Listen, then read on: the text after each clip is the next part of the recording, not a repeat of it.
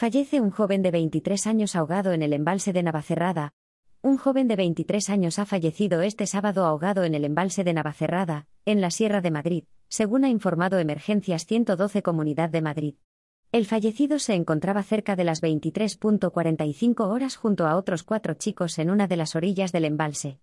El joven se ha adentrado en el agua y se ha sumergido, hasta que poco después sus compañeros han dejado de verle.